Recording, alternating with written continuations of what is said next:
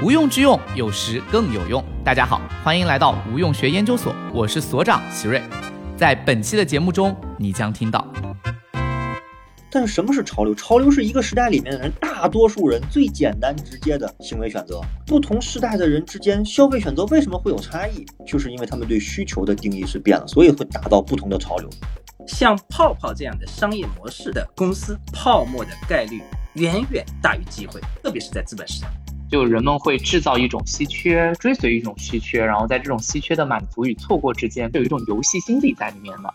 在万物皆盲盒的背后，是资本迅速的去赚取年轻人手里的最大价值的这种过程。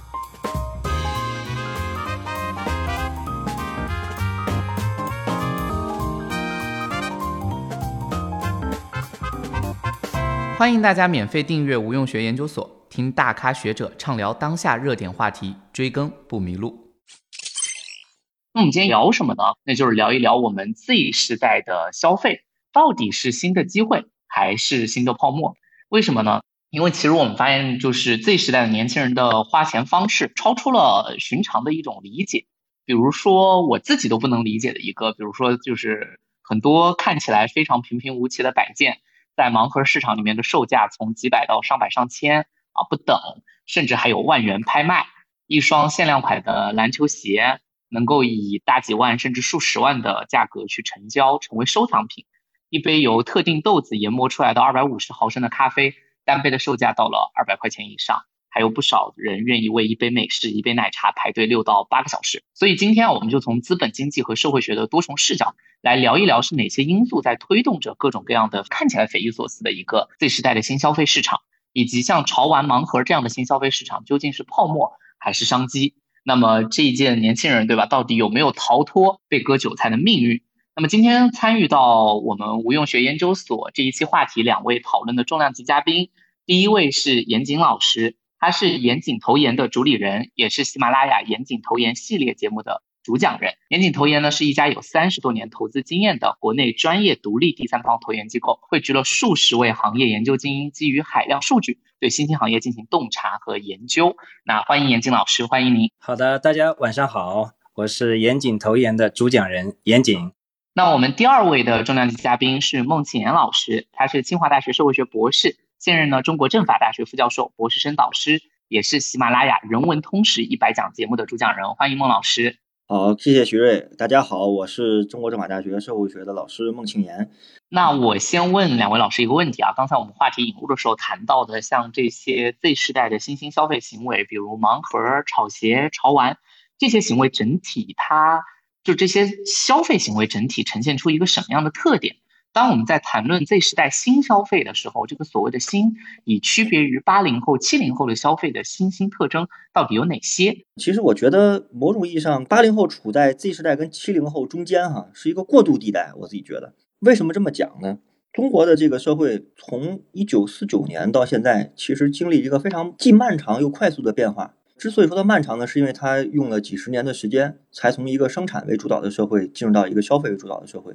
之所以说它很快速呢，是因为在十年、二十年里面，它的消费观念的迭代非常的迅速。比方说，我们我是八零后啊，比如说我们的父母一辈大概是五零后左右，就是这一代人的至少在很长一段他们的人生时间里面，他们处在一个短缺经济的时代，就是供给品时代和分配制的时代。就这样时代下成长起来的人，对于储蓄有着天然的需求和这个依赖，或者说这个是他们安全感的来源。而且在现实层面呢，他们也没有这么多消费品可以选择。你像我们，我记得我就在我小的时候。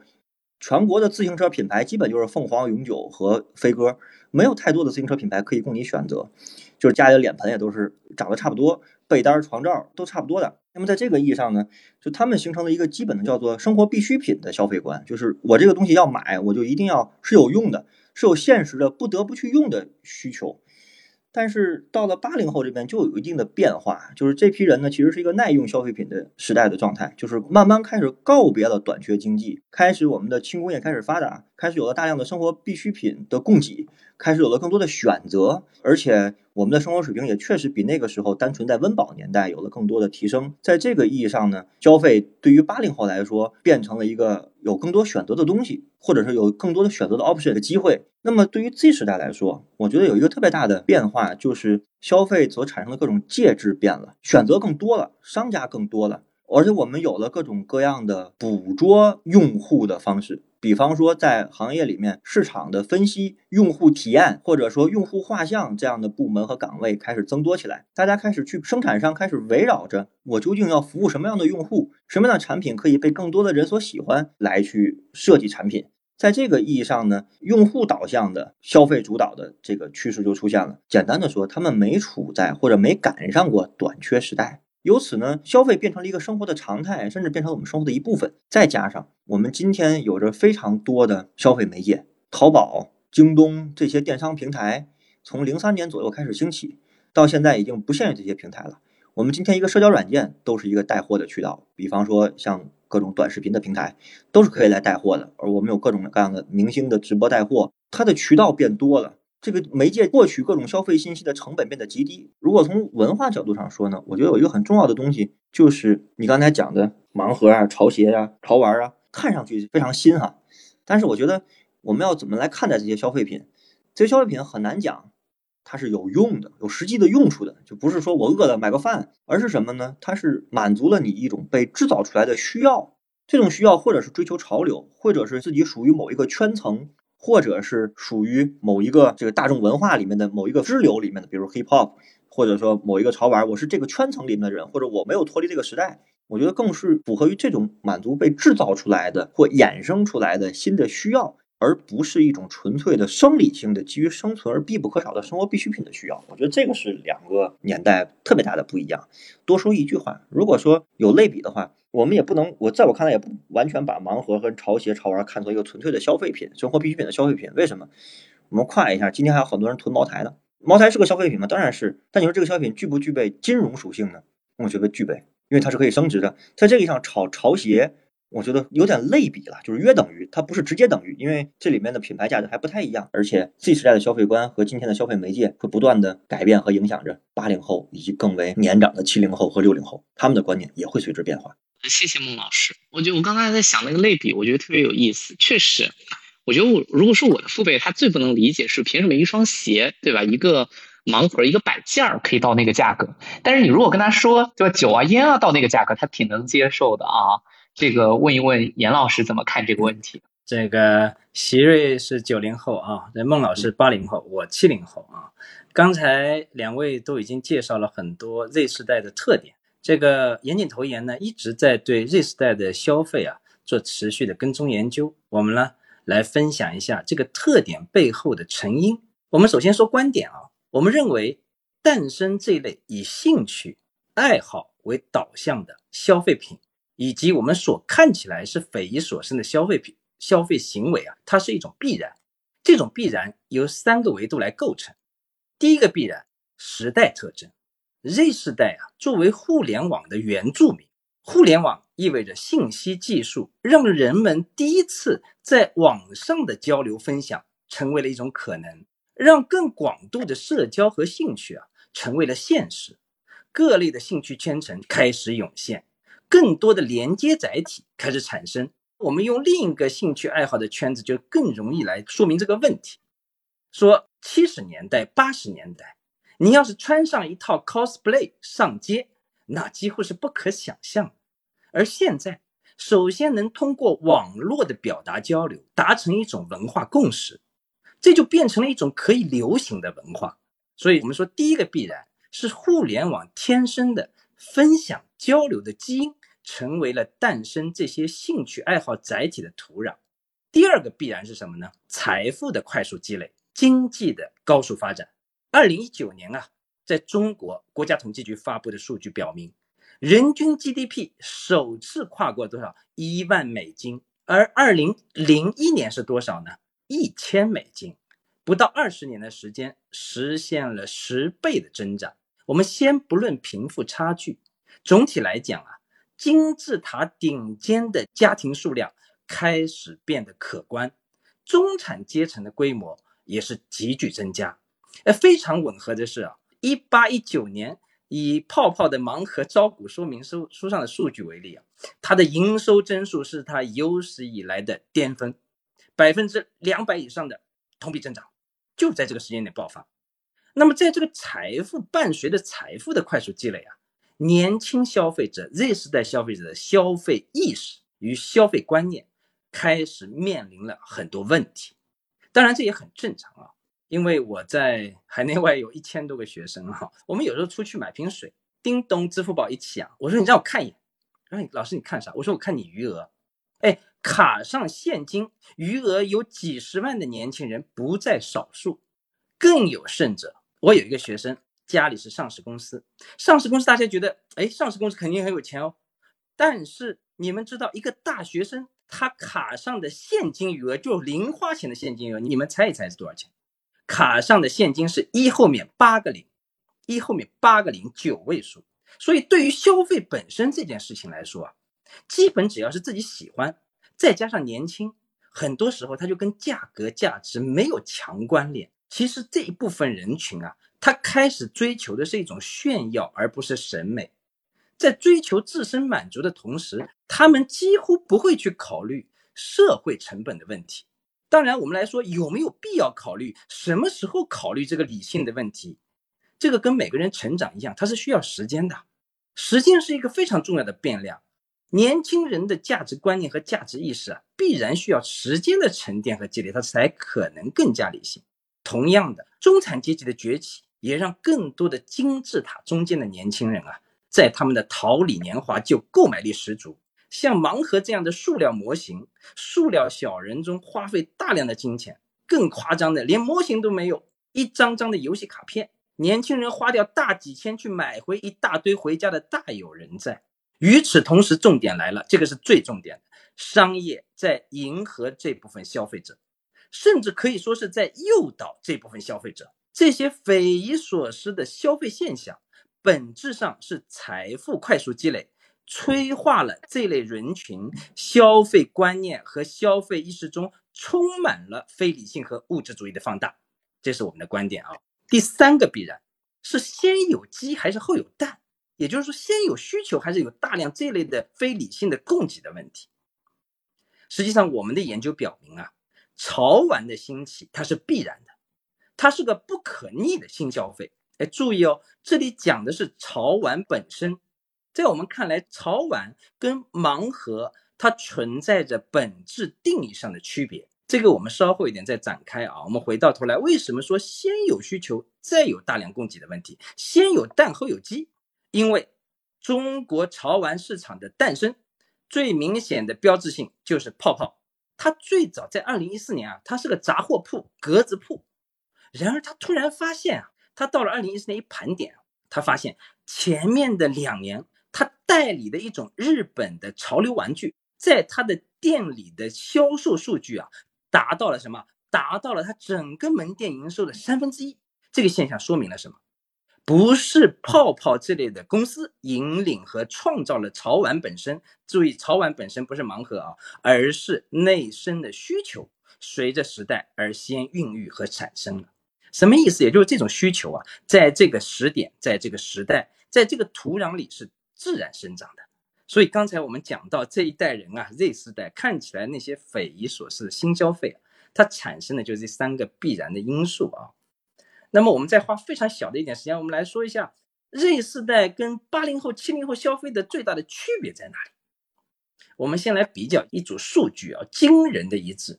Z 世代以我们的统计口径，大概是人口规模是二点三三亿人，年消费总额是五万亿。人均二点一二万亿的年消费，Y 世代呢，也就八零后，三点一五亿人口消费了六点六八万亿，同样相处也是人均二点一二万，一模一样，如此一致的金额之下，存在着巨大的不同。什么是完全不同的消费结构？我们简单来总结啊，八零后的消费目的更多的是在生活品质，花费的结构集中在房子、车子、医疗、育儿。而 Z 时代的消费目的正因为年轻，所以它的关键词是自我满足。在美妆、护肤、娱乐、爱好消费这样的类别的花费曲线是明显高于的八零后、七零后。当然，这个也符合年龄的特征啊，一个是以家庭为中心，负重前行；一个是沉浸于及时行乐的消费主义里边。谢谢谢谢严老师和孟老师的分享。我听明白了，就是年轻人赶上了这个财富积累的一个这个就是家庭财富积累的一个阶段吧，然后再加上我们现在的一些商业模式的促进。我只是刚才在听两位老师说的时候，不停的觉得我拖了年轻人的后腿，有点忝列在这个队伍其中而已。好，呃，那我继续问严老师一个问题啊，就是说我们观察近几年有很多在年轻群体中流行的一些消费品，我们都在谈 IP 这个词，但是与此同时，我观察我发现啊。有一些火得很突然，事先并没有啥内容基础的 IP，比如什么琳娜贝尔啊、可达鸭啊，还有被潮玩收藏家奉为经典的暴力熊啊，然后星黛露等等等等。就是为什么有一些感觉他并没有很认真的在准备，也并没有很认真的在推，突然一下子基于可能我们看起来是偶然的啊，突然一下子出现了这样的一个 IP 的走红和溢价。我觉得在这块上，我觉得要先说一个关键词。刚才我讲到了一个，就是商家的诱导，什么意思呢？这个关键词叫做效率魔法。效率，我们来看这种现象，这种效率魔法是如何完成的？年轻人的本能啊，是最容易被利用，他们还缺乏判断是非对错的能力，多半是按照外界输入的信息啊，形成自己的爱好。简单来说，想干啥就干点啥。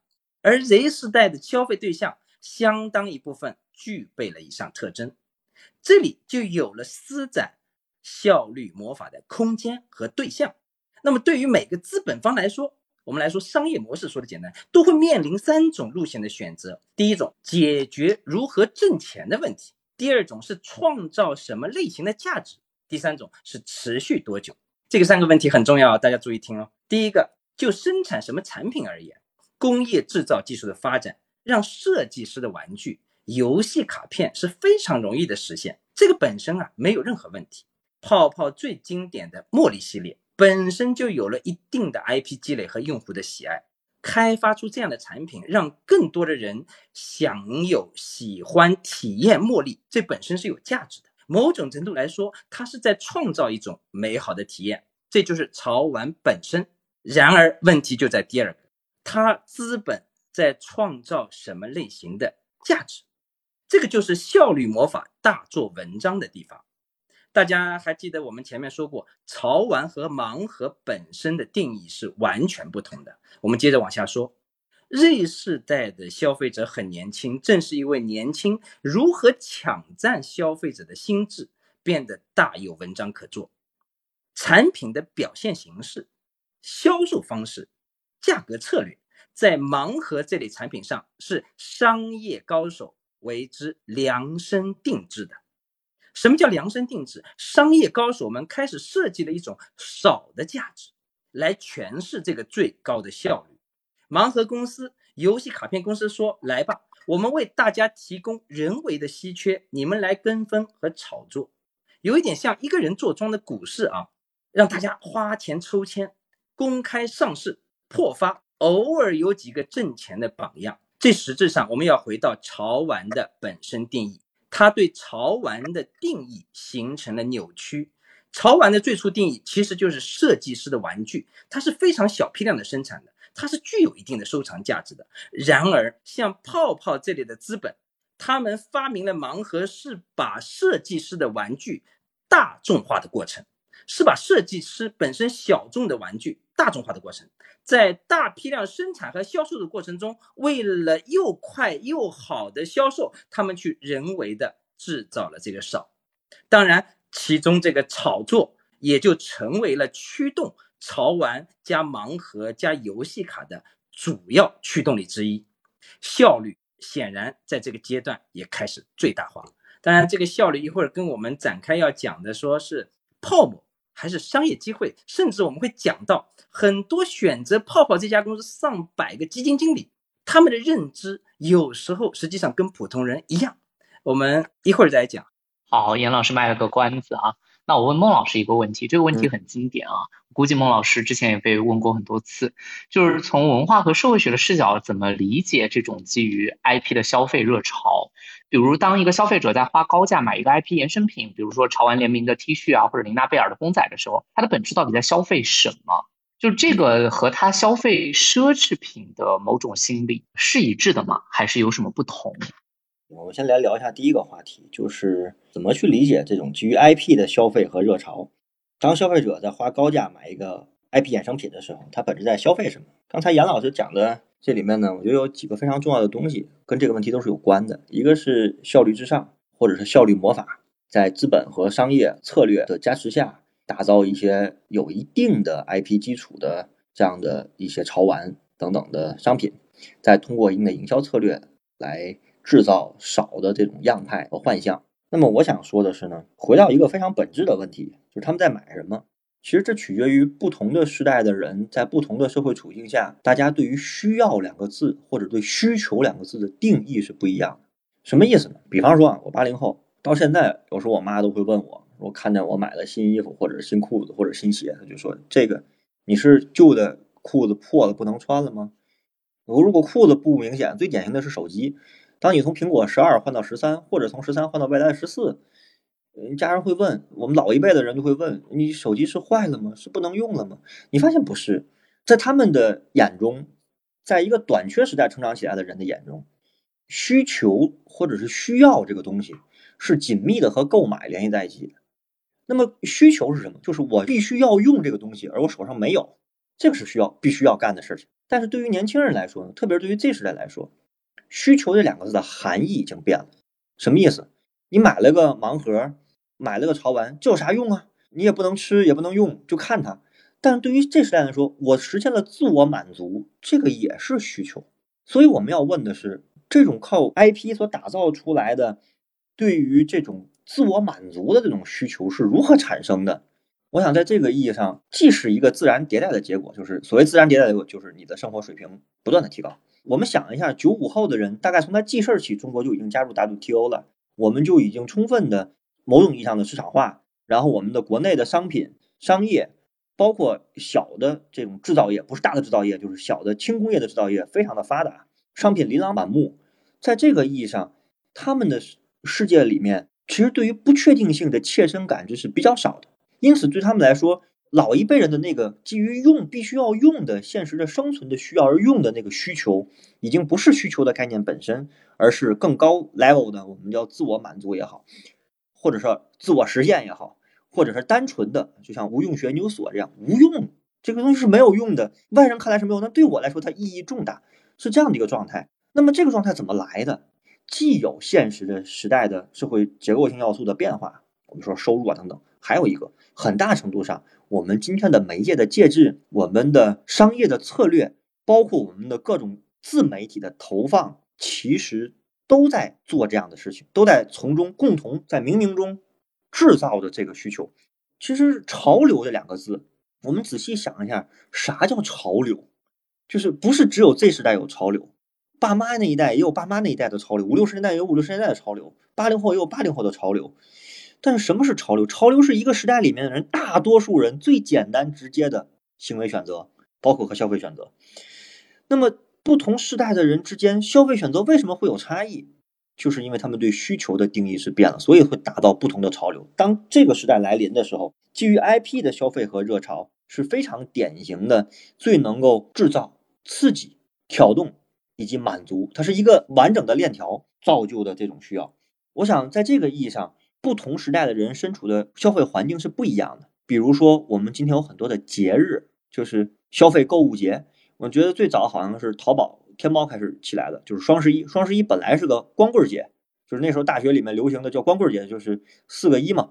就是后来是三七女神节就出现了，然后京东的六幺八，然后双十一有的就有双十二。我们会制造各种各样的节日，这种消费节日本质上其实在刺激需求，是在引导潮流。在里面，如果再有大的 IP，或者说基于 IP 的消费，基于 IP 的这种引领，一两个人、两三个人、几百人、上千人追逐的一个 IP，买了发了朋友圈，引领了更多的人来追个稀缺品，哪怕它本身不稀缺，当它生产数固定的时候，当它追求这个潮流人多的时候，它本身就是个稀缺品了。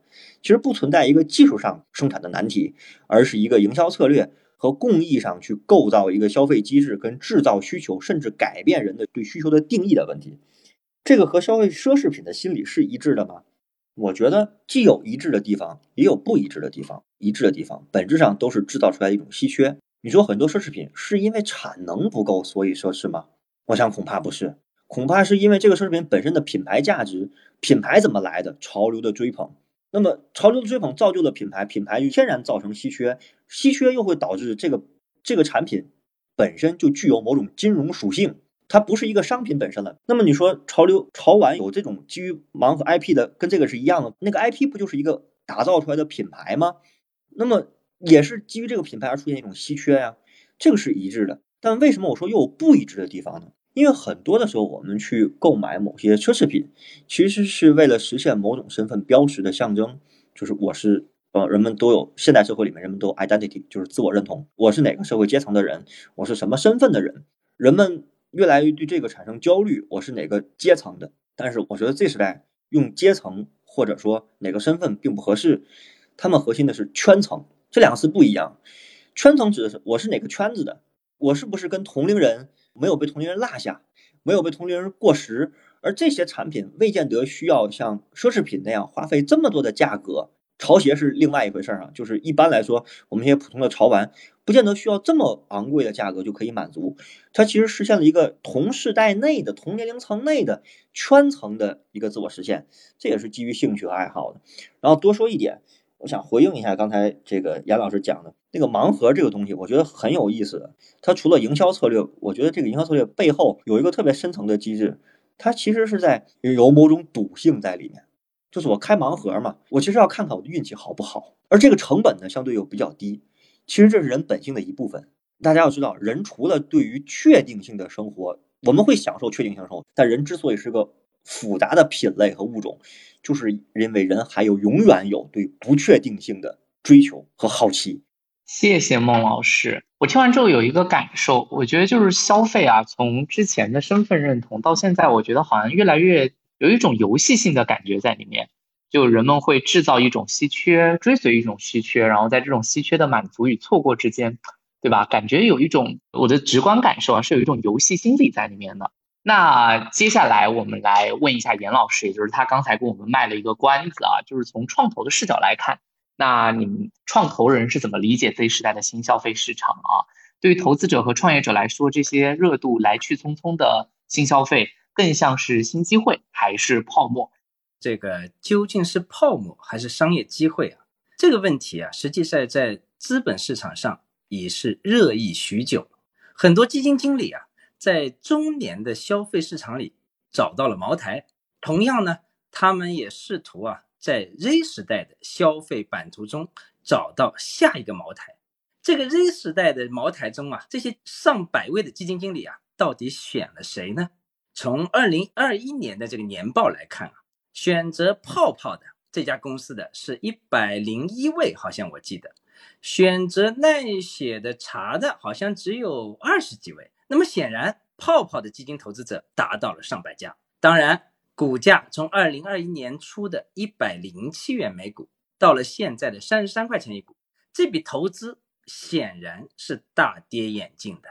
那么，我们首先来说结论：像泡泡这样的商业模式的公司，泡沫的概率远远大于机会，特别是在资本市场。当然，我们后面也会讲到啊，Z 世代也正在孕育着大量的新的商业机会，这个我们稍后展开啊。我们顺着刚才说泡沫从何而来，为什么上百位基金经理的认知对这个没有产生深入的解读？我们刚才做了一个定义，泡泡这样的公司，它选择了一条商业模式的路线，创造什么价值，赋予什么价值，它成为了一个什么效率型的公司。与之相对应的是什么？体验型的公司。体验型的公司有句话叫做“持续创造美好的公司”。那么，如果我们简单来说一下它的区别吧。第一个，效率型公司当然是追逐迅速的变成一方巨富；体验型的公司是慢慢的沉淀变成伟大。那么，我们来看什么是体验型的公司呢？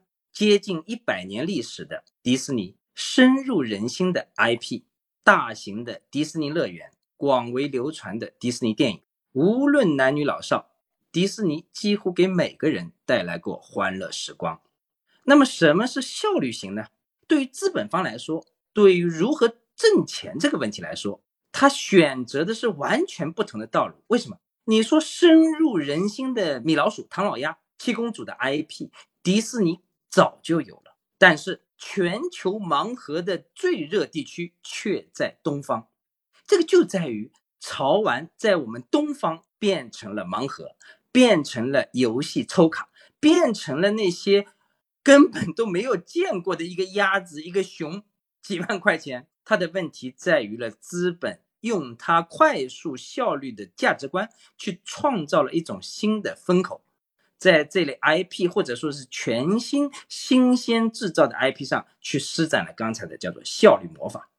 所以我们有一个结论，叫做像泡泡这类的公司，全生命周期是远远低于其他类型的公司的。全生命周期，一家公司是有生命周期的，对吧？它有巅峰，有上升，有下降，这毫无疑问嘛。在资本市场，我买的都是上升的预期。当这个预期不在了，我们来看一些数据和一些后面的解读啊。为什么呢？因为我们在考量一个商业模式和公司长期增长价值中，还有一个重要的维度，就是你解决了如何挣钱的问题的当中。就像刚才这个孟老师说的，他去重新定义并叠加了，比如炒作、类赌博这样的赋予它新的产品价值。那么我们引发了一个问题，就是它能持续多久？当这个持续多久的这个设问无法在数据和确定性上完成实现的时候，泡泡这家公司虽然在去年依然是暴利依旧，但它的新开门店以及对应的营收利润。已经无法实现同步的增长，什么意思？去年我印象中他开了有接近一半的店嘛，但它的销售额只增长了百分之几十，而不是百分之一百的增长。所以这说明什么？说明 Z 世代的年轻人也正在进化，他们在无声的抗议这些类赌博、类炒作的产品价值。消费市场的数据，第一是真实的。第二，它的无声抗议是负反馈给资本市场的，所以对这类的公司的股价来说，大众是用脚投票的。因为在效率优先的时候，我们看到了很多更加匪夷所思的不可思议，就是它无所不用其极。刚才孟老师说的，包括自媒体也成为了推手，更有甚者说，跟肯德基对吧？套餐一次性买了一千零九十六份，这是一种纵容啊。它只要叫做万物皆盲盒，在万物皆盲盒的背后是资本叫做迅速的去赚取年轻人手里的这个最大价值的这种过程。当本身应该为生活增添乐趣和美好的小玩偶，它的属性，它的那种炒作类赌博的属性无限放大之时，它本身的商业保鲜周期在大幅减少。这是亘古不变、最简单的原理。这个世界是公平的，所以我也很奇怪，这个结论我们在去年就出来了，但是我们发现，在泡泡上市的当年，居然在高价区有上百家，你们所，你们真的，你们会觉得有很多是你们崇拜的基金经理，大量的介入，大量啊，你们去看看他的持仓，现在跌去了三分之二，所以有时候我们经常讲啊，对基金经理如果出现选股的逻辑错误。你就对他一辈子要形成什么一票否决，因为他的认知跟普通人一样。你们听完了，你们就会哦，原来如此。对呀，要买伟大的公司啊，这样保鲜期只有几年、上世纪巅峰的公司，我明显的就亏钱嘛。但是对不起，还有一百家基金在买它。好，谢谢严老师。那我再问孟老师一个问题啊，我们接着再聊一个比较典型的 Z 时代的消费行为，就是网红打卡。现在很多年轻人啊，为了打卡某个网红店。或者去买到某个网红产品，不惜排队六到八个小时，甚至去找黄牛代排代买，费用比产品本身还贵个两三倍。关键是这个产品也往往不是什么稀缺品，比如说某家奶茶店开在我的家乡武汉的第一天，我就看到至少年轻人为一杯奶茶要排三四个小时啊，甚至找黄牛代买。那这种网红打卡背后的消费行为和背后的社会文化心理，孟老师怎么看？首先，我觉得这问题有一个前置性的问题，就是我们身处的这个社会啊，或者说人类社会进到现在这个阶段，它有什么样的特点？呃，一个最重要的特点呢，就是每个人的自主性和对于自我的追求变得极度的膨胀或者叫壮大。就是说，我要实现我自我，但是实现我自我、实现自我，这是个空话。你要落实在要变成生活中的行为，那生活中哪些行为可以实现自我呢？一个最典型的就是我要去尝我没尝，去做我没做过的事情，去尝试人生的多种可能性。这其中也包括你刚才说的，我要尝这个我看了很久但从来没尝过的奶茶的口味。这个说的比较间接，但这就是这是人的一种无意识，我们是被这个形塑的。这是第一个。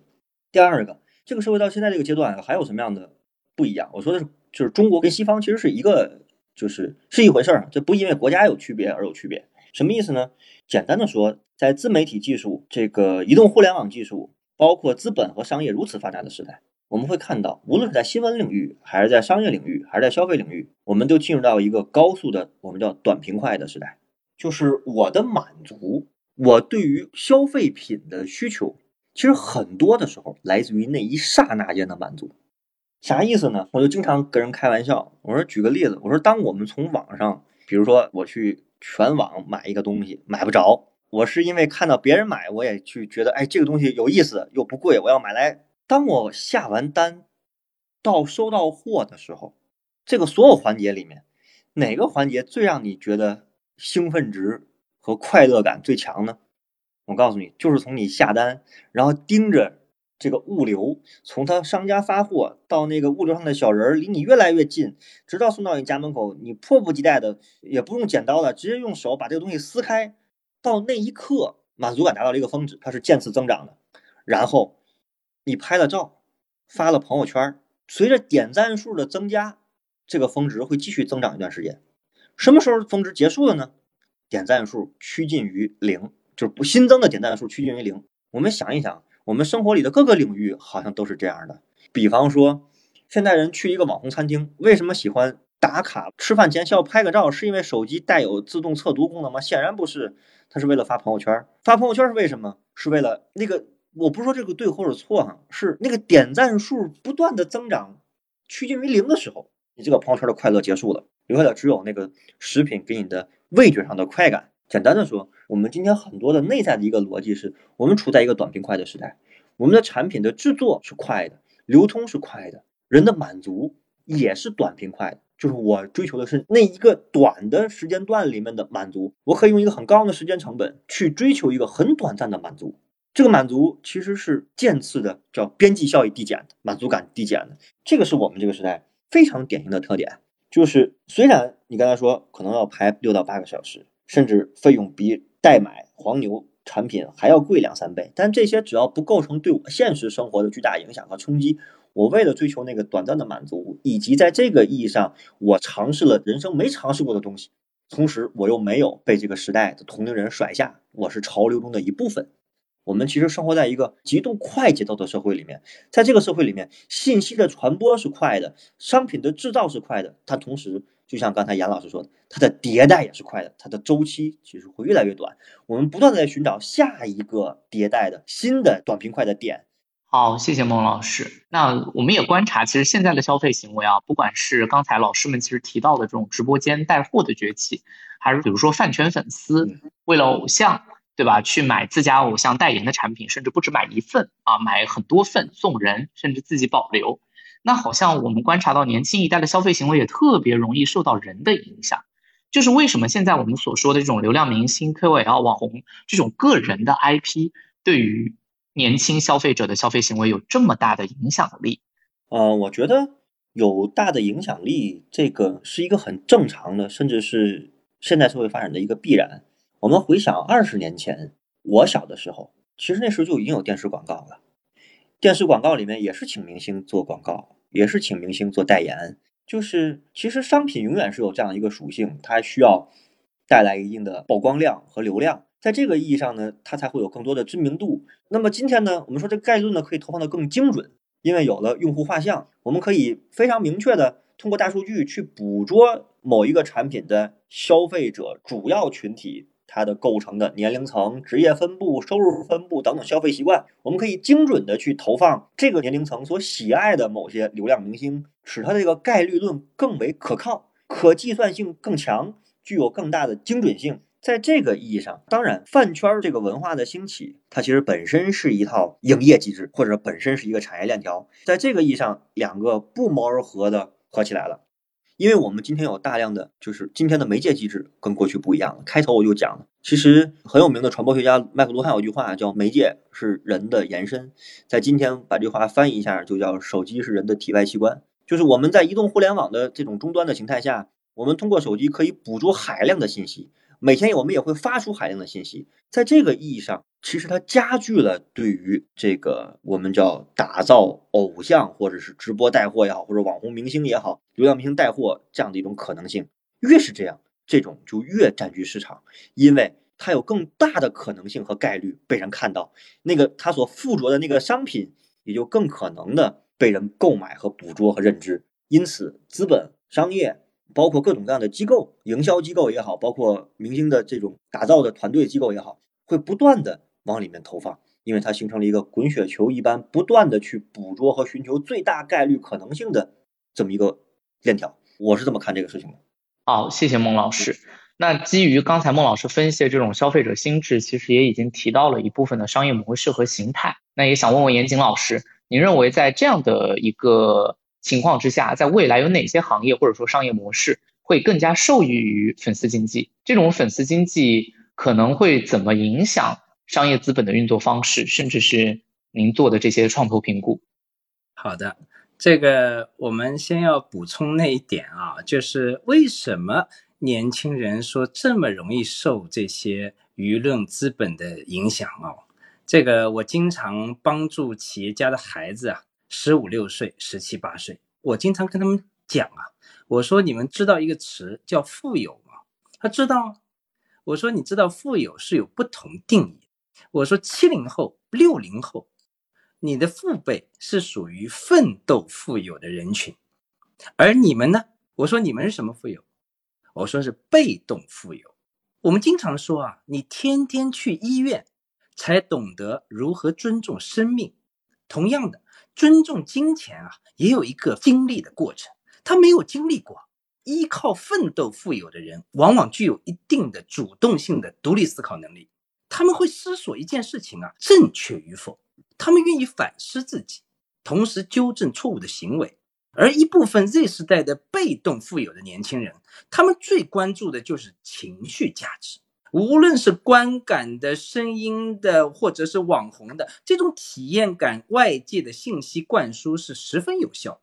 特征是大脑对于金钱观、消费观是处于一个相对空白的状态，成为了什么大量外界信息的接收者，或者说某种程度是被控制了。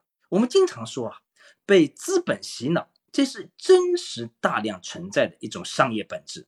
无论是迷恋还是上瘾。它都是青春的历程和代价。当然，从我们的角度来说，从我们严谨投研做投研的角度来说，我们是非常的不认可。那么，真实的商业机会在哪里呢？我们长期跟踪数据，因为他们是未来我们叫做生命力、消费力最旺盛的那一代。八零后、七零后，大件房子买好了，养老完成了，他在实际上叫日用消费的过程当中，他是完全不能跟 Z 时代来相比的这种量级。瑞士的全花在吃喝玩乐上，人均两点一二万。那我们来看中间有哪些代表性的趋势？哎，这个跟各位如果炒股票的啊，你们千万要认真听啊，这个才是代表未来新消费的趋势。第一个趋势，代糖，什么意思？就是你含糖量，你就是放白糖的，对不起，我不要。这个代表当然我们叫做元气森林，对不对？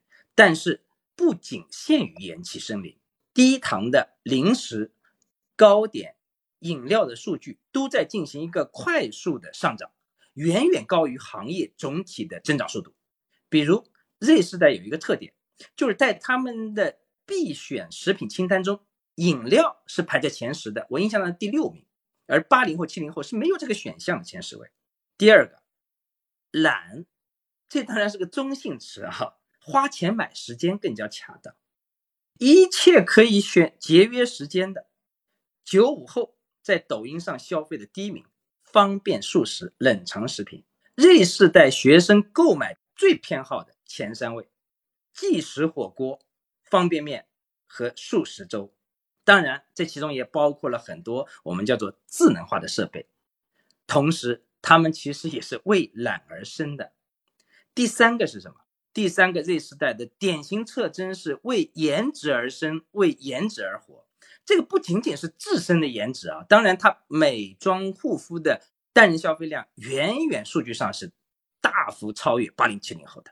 它对于产品的颜值需求也是远远超于八零，它甚至它完全可以妥协本身的实用性和性价比。就比如说买一个小烤箱，比如说我买一个小家电，先看颜值，对不起，品牌这些的跟我没关系，不 care，我要漂亮。第四点是国潮，与七零八零后不同啊，Z 世代它没有太多的什么叫做历史的记忆烙印。我们小时候七零后，彩电东芝的，要凭票的，进口的好。八零后的少年是名牌印象是阿迪达斯、耐克，而 Z 世代这样的记忆烙印几乎是没有的。第五个，这个很重要，就投资自己的趋势。特别是健康和自我学习的提升这一块啊，在迅速的，我们叫做以月为变量的，在出现急剧的变化。可能这个数据变化在去年还没有这么激烈，就特别在今年开始，Z 时代九五后突然发现，原来这个是谁的主战场是八零后的，他提升自己，但发现九五后这个数据急剧增长。结论是什么呢？Z 时代的消费力量、消费结构和消费态度。它是蕴藏着巨大的商业机会的。用一句话来总结是什么呢？就是我上面列的每一个符合 Z 时代消费特征的细分领域，都将成就一个商业巨头，或者说都将会成就一家典型的上市公司的存在。谢谢杨老师，这一期我做了非常多的笔记，我要感谢杨老师。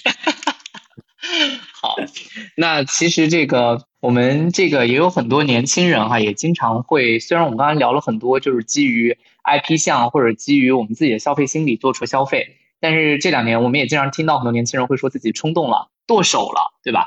这个好像自从电子支付广而兴起以来，我们对花钱这件事情就越来越模糊了啊！我也是感觉钱经常就是留不住，就是因为你。就是这个电子支付嘛，刷个一万块钱，在体感上感觉跟刷个几百块钱的区别好像也没有啥，然后也会让很多人可能跟我有一样的感觉，就是一个月没干啥，反正钱也没了啊。然后，所以支付方式的这个改变，最后想问一下两位老师，就是是怎么看待支付方式影响人的消费方式的啊？孟老师，其实我们不要小看这个支付方式的变化，它对人的这个感受是非常不一样的。我举几个例子，就是说我们会看到不同支付方式变化的迭代。比如说，更老的一辈的人对于现金是有某种执念的，就是你会眼见着这个一月工资快花没了，我我们要一块钱掰成几半花。到了我上大学的那个时候呢，其实信用卡已经非常普及了，就是我们会刷卡，就是这个月花下个月的钱。其实从我那个时候年轻的时候就已经有这种状态，月光族从那个时候开始出现的词，因为它是一个信贷机制。然后到今天呢，信贷机制还在，而且信贷机制呢变得非常的多样。我们不仅有信用卡这种银行卡，还有各种各样的其他的金融方式。那么从方式上来说，我扫个码就可以把钱花出去，或者说我在网上随便支付一个。我记得我上大学那时候，如果你想做一个就是网络上的交易，最开始还要有什么各种网银盾啊，还有各种各样的这个复复杂的程序，今天其实基本上都没有了。就是我只需要，我甚至连密码都不需要输入，我刷一下脸就 OK 了。这种东西特别符合人的本性。其实人性里面有很重要一部分，就是刚才严老师讲的懒。就是我什么事情用最小的成本去做完成一个事儿，这是人的本质属性。而今天我们技术上已经可以把这个属性无限的放大，而且放在你生活里的各个角落。我都不需要输入密码，输入密码还得摁六下，太费劲了。我把镜头往手往眼眼前一放，钱就支付出去了。所以在这个意义上，使得我们模糊了对于储蓄跟财富的货币形态的真实货币形态概念，它越来越变成了一个脑中的数字。我还有多少余额？而这个余额其实本质上。对于你多少实体货币来说，它的冲击力远不如实体货币来的这么敏感和敏锐。更何况，我想在这个问题背后还有一个问题，就是我们其实对于这样的一个 Z 时代的所身处的这样一个时代背景啊，我们今天有着多到以前不敢想象的透支方式。这些呢，直到我们挨到了社会的毒打之前，或者你被因为还不上信用卡而进入社会征信体系了，在进入到这些之前，我们都不会有切实的感受，就是这个金钱和现实的财富对我们生活的影响。在这个意义上，支付方式确实会极大的改变人的消费方式。我们不太愿意去考量价格，甚至我们很长时间不太愿意花时间去砍价。以前我记得我们去哪儿买东西，砍价是一门艺术，就是怎么去讲价，各种批发市场去讲价。而今天很多人，我觉得讲价太浪费时间了。我这个时间的成本，在我看来要更重要，因为我要节省这个时间成本去干一些别的，或者哪怕什么都不干。但我觉得我节省的时间成本就是个财富，这是另外一种财富形态。所以反过来说，我们今天非常多样化的信贷工具和透支工具，以及我们今天这样一个依靠更多的网络支付，甚至刷脸支付，其实越来越贴近人的本性中最硬核的一部分。在这个意义上，支付方式确实在。极大的影响着我们的消费方式，进而我想会影响着我们的消费形态，包括所涉及到消费所谓的赛道里面的不同的赛道和行业，这个是我的看法。这样的年龄和心智啊，再匹配上这样的我们叫做提前消费，非常感谢两位老师今天很多精彩的分享。我今天真的记了很多笔记啊，因为两位老师拿了很多数据和那个呃调研。的我觉得还是非常严谨的资料，所以我今天也就没有呃做过多的这个展开。好，谢谢两位老师解答，今天节目就到这里了。再次感谢严老师跟孟老师两位能够做客无用学研究所。